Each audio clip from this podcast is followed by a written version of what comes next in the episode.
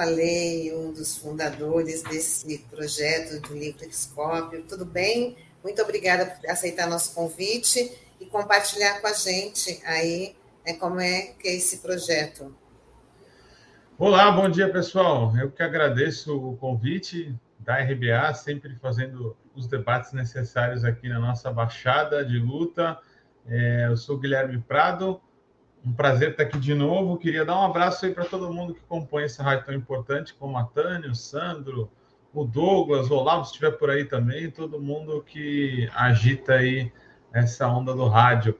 É, eu estou aqui hoje para falar um pouco da Livre Scope nesse dia das mulheres, que é um dia de luta, delas que também ajudaram a gente a construir todo esse patrimônio aí alimentar também que a gente tem, já que as sementes são resultado do trabalho humano e as mulheres com certeza têm muito a ver com isso. Então, é bom falar do Livres hoje porque tem a ver com a crise alimentar, com a questão dos fertilizantes da Rússia, tem tudo a ver aí ah, com o que a gente pensou enquanto projeto. Então é bacana estar aqui para poder falar sobre isso.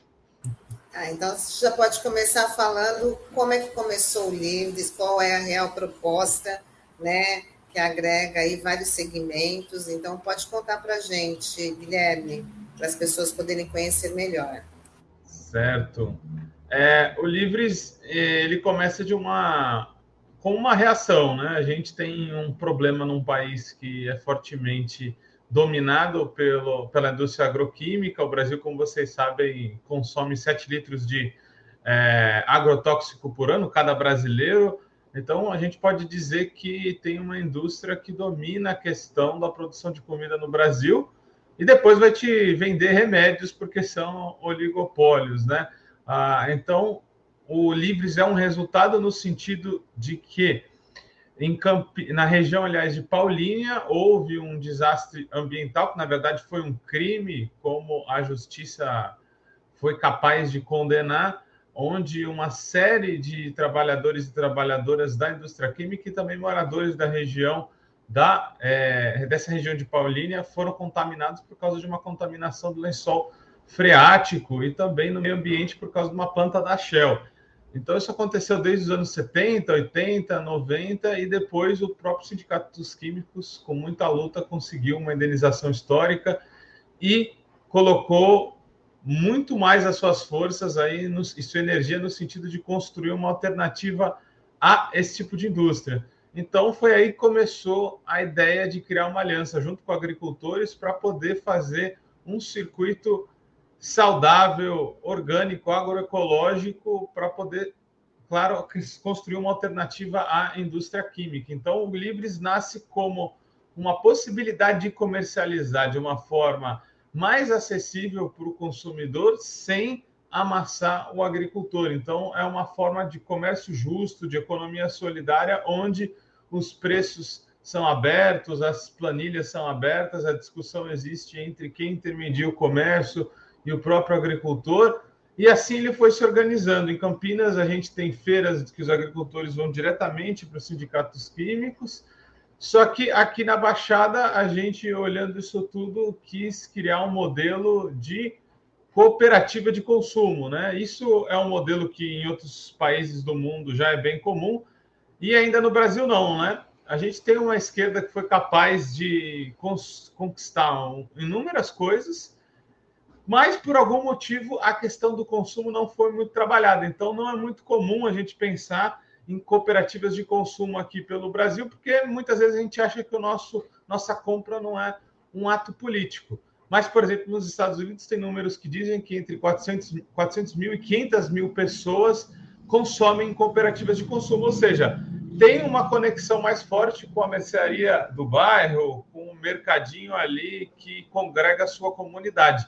Então, a gente pensou nesse modelo. Então, o que a gente acabou fazendo foi mapear o perfil de consumo dos consumidores conscientes que entravam em grupos, que se comprometiam com uma demanda e um tipo de alimentação, que aí garantia uma demanda agregada para que o agricultor pudesse plantar sabendo que já ia ter como escoar. Então, é uma forma cooperativa, associativa de consumo para que a gente possa vencer os percalços do mercado, uma vez que o agricultor, às vezes, ele fica de cada 10 reais que a gente gasta no supermercado, ele não fica, às vezes, com um real né, daquela transação. Então, aproximar as cadeias econômicas, organizar, criar laços de reciprocidade, de compromisso, é o que o Livres conseguiu fazer e hoje tem cerca de 160 consumidores conscientes que dispõem dessa produção aí planejada democraticamente num bate-bola aí entre consumidor e agricultor. É difícil, mas tento resumir. Guilherme, é uma satisfação estar recebendo você aqui na, na RBA. E eu queria que você falasse assim, como que é, é como que é essa produção é, que você falou? Vocês têm um número X, 160 pessoas, né? Famílias que acabam é, que são é, associadas aí ao Livres. Eu queria saber como que isso ocorre na prática. Beleza, Tadeu, é, admiração recíproca aqui, né, pelo jornalismo que vocês fazem. E explicando a, a questão da produção, a, a, gente teve que criar métodos expositivos para poder tornar visível o que as pessoas gostariam de comer, para que os agricultores pudessem produzir.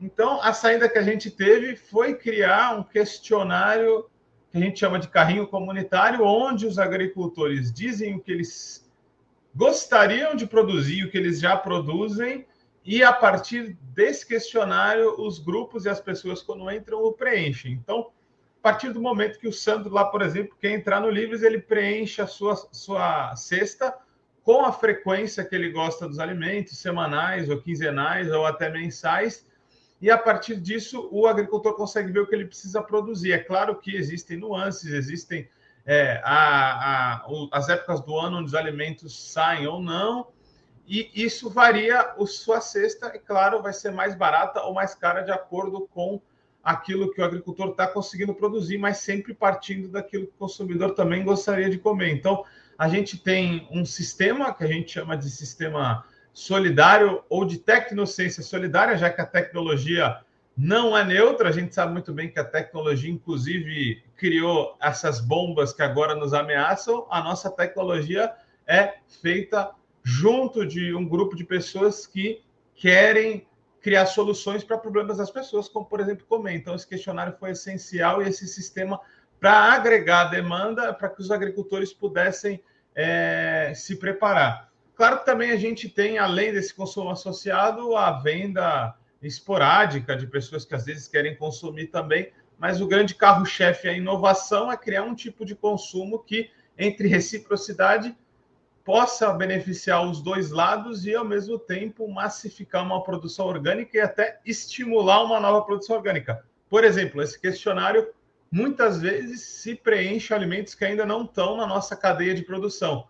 Uma vez que a gente sabe, por exemplo, que a gente precisa de 20 quilos de manga espada toda semana, a gente pode ou procurar um agricultor que já tem essa produção, ou os próprios agricultores que ainda não produzem a manga podem se estimular a produzir. Então, é um pouco de usar as ferramentas que o capitalismo sabiamente usa contra nós para saber quando que a gente compra, quanto que a gente compra. Afinal, o Extra, o Carrefour, eles pegam nosso CPF, sabe quando a gente vai com mais frequência ao supermercado e a partir disso manipulam os preços.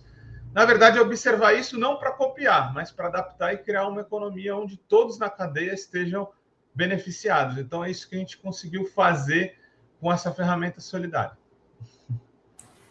Guilherme, eu queria que você é, repartisse com a gente como é que é enfrentar né, um governo que tem uma alta liberação de agrotóxicos. Em fevereiro, a gente teve aprovação aí na Câmara dos Deputados a PL do veneno. Né? Então, como é que esse consumo consciente, esse consumo orgânico lida com essas, essas propostas aí do, do governo, né, contaminando a comida do brasileiro? É, é uma pergunta muito interessante, porque no Brasil a gente sabe o quão precárias as relações são e como que às vezes a própria aprofundamento da precarização cria contradições e alternativas sistêmicas. Então eu entendo livres como uma das alternativas das várias que aparecem pelo Brasil, como grupos de consumo, grupos de agricultores associados que plantam de forma orgânica e agroecológica, se autocertificam, etc. Então, todo esse processo de deterioração da agricultura familiar, de ataque à agricultura orgânica agroecológica, claro, de forma muito complicada, acaba criando uma quase propaganda. Então, o Bolsonaro, nesse tempo todo, Temer também, tudo que a gente viu, aceleração de aprovação de é, agrotóxicos no Brasil nesse período, cria ao mesmo tempo uma propaganda. Então, no Livres, a gente recebeu muitas famílias, principalmente com bebês é, e crianças mais jovens assim, os pais com muita preocupação de ter uma alimentação mais apropriada. Então, o movimento reverso foi de popularizar o orgânico. Porém, a gente tem que estar lá para criar, organizar é, essas cadeias solidárias para que elas possam se massificar. E, claro, isso é muito pouco. Uma, uma, vez que a gente tem essa propaganda e quase que sem querer, a gente tem que começar a criar também alternativas políticas. Então, é, foi muito complicado a gente enfrentar todos esses ataques, porque o financiamento complicou, ah, os agricultores tiveram com vários problemas. A gente teve que também discutir e fomentar a discussão política dentro do Livres. Então, os agricultores também aceleram sua consciência, aprofundam sua consciência, e os consumidores também. Então, é um processo de politização que é pequeno, não estamos falando que vai resolver tudo, mas de um em um a gente vai massificando e criando uma grande visão diferente de como comer, de como produzir comida e de como pensar no seu ato de consumo, que é o mais simples que a gente tem, é ir na esquina e comprar uma bala, como é, juntar energia com vários poderes de compra que antes não tinham muito o que fazer sozinhos, criar uma alternativa política a partir disso. Então, é um trabalho de formiguinha que é complicado, mas ele acelera essa consciência e também sobre outras coisas, né? Como comer mais barato, né? Acho que talvez se a gente for conversar um pouco sobre inflação de alimentos aqui, também temos que falar como que as pessoas acessam os alimentos por meio do mercado. Não adianta só controlar o combustível, o dólar e etc. Tampouco só produzir fertilizante industrial, mesmo que seja Petrobras, já que isso faz parte também do problema. Então, são todas coisas que a gente vai no mínimo levantando questionamentos para as pessoas refletirem e a partir disso a gente poder fazer a discussão e criar alternativa. É claro que isso demanda também criar poder dentro do Estado, e é isso que a gente está em uma próxima eleição aí, que a gente chama atenção para que as pessoas se atentem. Eu, Guilherme, é como você falou, é, toda essa consciência, todo esse trabalho pega de ponta a ponta, né? Desde a agricultura até a distribuição. Eu queria que você falasse também é desse trabalho que vocês fazem também para a distribuição, de levar até os clientes que são atendidos pelos, pelo Livres, né? Porque eu acho que isso é, é, um, é um elo da cadeia bastante importante, né? Enfim, numa época que a gente fala muito é, de aplicativos de distribuição de comida, né? Enfim, de compra, como o iFood da vida, enfim. Queria que você falasse um pouco sobre isso também. Bacana, Sandra. É bom levantar isso, porque nós temos um momento histórico onde as relações de trabalho já não são mais as mesmas. E eu receio dizer que a roda não gira para trás e dificilmente a gente vai voltar a ter um cenário de capital trabalho aí, digamos assim, mais civilizado, até porque as condições mudaram, né? Não quer dizer que a gente vai parar de lutar por esses direitos, não vamos parar de lutar jamais e vamos é, conseguir com certeza. Porém, vai ser em outra forma de arranjo social de gestão do trabalho. Você levanta bem a questão dessas relações de trabalho que hoje o neoliberalismo uberizado conseguiu fragmentar ainda mais os trabalhadores de uma forma em que eles têm muita dificuldade de se organizar. Então, a gente vê muita propaganda bonitinha do iFood, é, da Rappi e de outras é, é, empresas que entregam comida, por exemplo, ou qualquer tipo de entrega, porém elas se beneficiam de um vácuo histórico de legislação, de destruição de legislação, onde elas podem aumentar os seus lucros. Qual que é a alternativa que a gente tem? Claro, além de tentar salvaguardar com melhores é, é, legislações novamente de trabalho mais atualizadas. Além de fazer isso, o que a gente tem para fazer? Organizar as pessoas para que a gente possa fazer serviços de qualidade que, ao mesmo tempo, sejam competitivos com essas indústrias, como a Amazon, como a própria Rappi ou iFood, como eu falei aqui, e que, ao mesmo tempo, distribua a renda entre as pessoas. Então, o Livres, quando ele começa a organizar desde a semente, ele vê um desafio ali. A gente está com uma se organizando de forma solidária e cooperativa na produção. Estamos de forma solidária e é, cooperativa é, organizando a gestão e a comercialização. O último ponto, que é outro dos mais vulneráveis, que é a entrega, como seria o nosso modelo? E a gente decidiu por um modelo cooperativo também. Então, hoje a gente tem cerca de cinco é, entregadores e entregadoras cooperadas que fazem a gestão do seu próprio trabalho, com muita discussão diariamente, toda semana, para como entregar mais, se esforçando o mínimo possível, levando um trabalho de qualidade. Então, eu acho que não tem muita saída para fora disso. A gente vai ter que se organizar e vai ver cada vez mais, talvez não os grandes sindicatos com uma grande categoria organizada numa grande organização só, mas vamos ver cada vez mais grupos de trabalhadores se associando e talvez se juntando em grandes grupos de pequenos grupos de trabalhadores. Eu acho que é assim que talvez a gente vai reorganizar a luta pelo trabalho. Então, o Livres faz parte disso e assim os consumidores recebem o, a entrega dos seus é, entregadores que ficam com 100% da entrega e parte dessa entrega fica num fundo coletivo de 20% da entrega que vira aí um benefício para cobrir problemas que eles tenham, quebras das bicicletas e para financiar o bem-estar deles. Então, é auto-organização deles mesmos a, através de dispositivos de tecnologia também, porque no nosso sistema tem uma forma de gestão das entregas, através do próprio fundo, que eles se organizaram para poder ter uma qualidade de trabalho maior, poder evoluir, principalmente como seres humanos, já que eles estão sempre pensando nos problemas que precisam ser resolvidos. Já não é o trabalho subordinado, onde você tem um patrão e ele te diz o que fazer é a liberdade e também a dificuldade do trabalho autogestionado e solidário.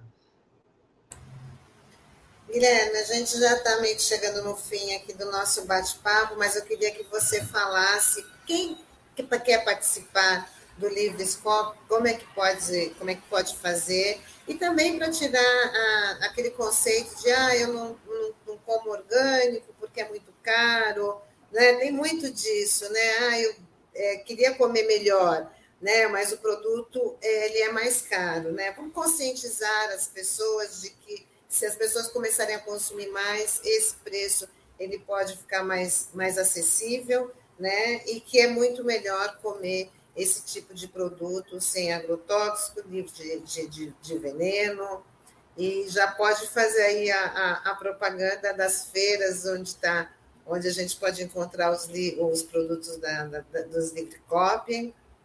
Tá. É, a hora do nosso jabá, né? Clássico. Obrigado pelo espaço de novo, pessoal. Eu queria atentar, tenho vários argumentos que eu poderia tentar chamar atenção para quem está sensibilizado para comer de forma agroecológica. O mais básico deles e o que eu menos gosto é dizer que quando você está associado, cooperado junto do Livres enquanto consumidor, você consegue entre 10% e 15% de é, desconto nos alimentos. E isso é essencial porque uma vez que você tenha compromisso com o agricultor, ele consegue em reciprocidade devolver um alimento mais barato. E isso tem a ver com uma forma de gerir a economia, já que o capitalismo, apesar de ser predominante, a gente tem formas de solidariedade em cada canto da nossa existência. Então, quando a gente vai na economia familiar ali naquela mercearia da esquina, é muito mais fácil a gente conseguir uma cadernetinha ali para fazer uma relação de reciprocidade. Isso acontece no Livres também. Então, os pequenos negócios é que levam a economia. Então, além do desconto, que é a forma assim, digamos assim, que eu menos gosto de defender o modelo do Livres, eu diria que para aqueles que têm vontade de mudar o planeta e salvar ele nessa década, é porque essa década é primordial para as mudanças climáticas, é, é preciso consumir de forma diferente. Então, só para a gente pensar em toda essa crise que a gente está vendo agora, a gente fala, por exemplo, de que agora o Brasil está cada vez mais dependente dos fertilizantes da Rússia e que deveria produzir com a Petrobras. Eu acho que a Petrobras deveria, por exemplo, financiar a agricultura agroecológica e o fertilizante e é, orgânico. Só para vocês entenderem agora, um pequeno asterisco, com toda essa crise que está acontecendo, o, o, o, esterco, por exemplo, de codorna já dobrou seu preço, porque uma vez que as importações estão muito mais caras desse fertilizante, agora vai ficar mais caro ainda o fertilizante produzido localmente aqui no Brasil. Então, a gente está totalmente vulnerável do ponto de vista alimentar enquanto as nossas cadeias não forem desglobalizadas. Uma das saídas para esse momento que a gente enfrenta é produzir localmente e pertinho da nossa casa. Então, o maior argumento que eu tenho para dizer é que a mudança chega quando a gente ajuda quem está do nosso lado e começa a comer um pouco mais pertinho. Então, você que quer mudar toda essa situação, claro que não vai ser da noite para o dia, coloque o seu pequeno poder de compra de forma política em uma iniciativa que seja agroecológica, que seja de consumo consciente, de circuitos curtos, porque não tem saída fora dessa crise inteira se a gente não se unir. Então, eu chamo a todos que queiram aí fazer essa mudança para participar do Livres também, pagar mais barato em orgânico, passando lá na Almeida de Moraes 175, que é ali na Vila Matias, próximo da Ana Costa, ou acessar nossas redes sociais, o Livrescope, aí no Instagram, no Facebook, mandar um inbox para a gente e tentar fazer parte aí dessa alternativa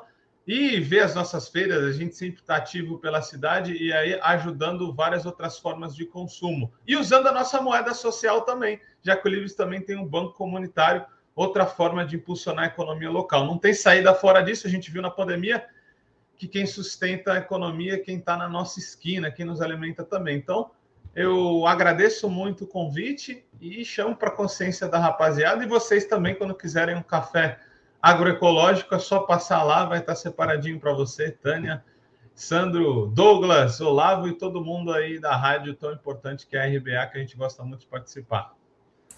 Muito obrigada, Guilherme, de colocar o. Tá, colocou aqui o endereço na tela, Rua Almeida de Moraes, 175, na Vila Matias, em Santos, o Livre, Livre Scope, né, que também está aí nas feirinhas orgânicas da, da, da nossa cidade. Tem o telefone também, Aqui, quem está assistindo ao vivo já tem, mas como é uma live que vai estar no nosso, nas nossas páginas, né? Então, já está aqui registrado o telefone do COP Livres. Muito obrigada, Guilherme Prado, por estar participando aqui da gente, trazer esse projeto muito importante, né, necessário e a gente pode dizer até urgente, na verdade, aqui para não só para a nossa sociedade, mas para todo o país. Obrigada, até uma próxima oportunidade, tá? E sucesso. Valeu, como a gente diz aí, um eco salve para a rapaziada. um abraço e até a próxima, pessoal. Tchau, tchau. Bom dia, tchau, tchau. Valeu. Tchau, Guilherme, até a próxima. Valeu.